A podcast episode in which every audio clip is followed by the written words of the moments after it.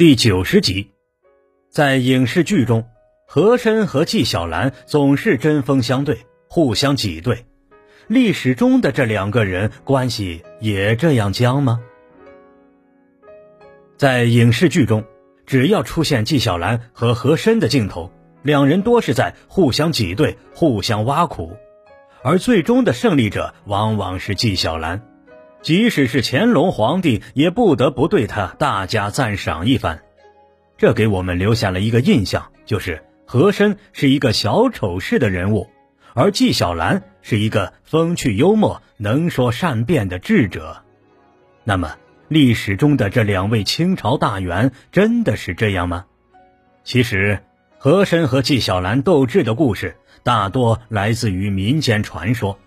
历史上真正的纪晓岚年龄比和珅大二十六岁，他博学多才，一生主要从事文化和教育方面的工作，有两件事情做得最多：一是主持科举考试，二是做总纂官编修史书。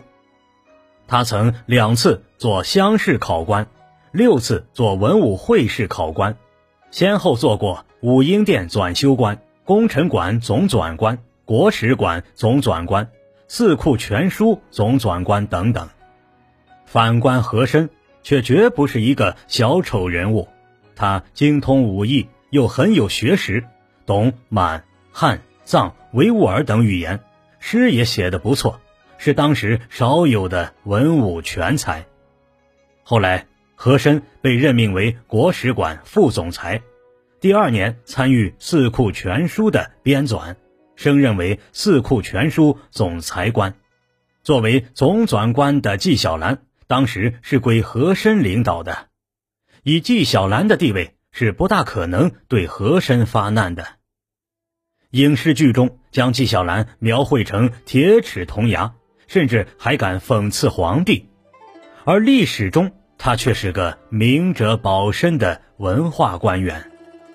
他和乾隆皇帝的交流主要是写诗、对联、唱和而已，其中少有关心国家兴亡的内容。这大概与当时的文字狱有关吧。还要指出的是，史料记载，纪晓岚一生都没有担任过军机大臣之职，不能进入国家中枢参与决策，而和珅却是军机大臣，因此两人很少能直接碰面。更别说同战一列了。其实，和珅在朝中遇到的真正对手，多是他在军机处的同僚。例如，领班军机大臣、大学士阿贵，他德高望重，对和珅总是很傲慢。另外，还有大学士王杰，他刚直清廉，遇事坚持原则，始终与和珅保持着一定距离。还有尚书董诰。正直敢言，看不起和珅的溜须拍马，他们与和珅的对立，最终在军机处形成了一种奇怪的局面。每天上班，五位军机大臣竟然不在一起办公。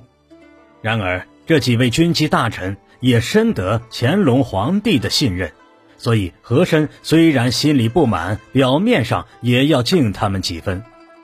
一次，和珅曾拉着老前辈王杰的手说。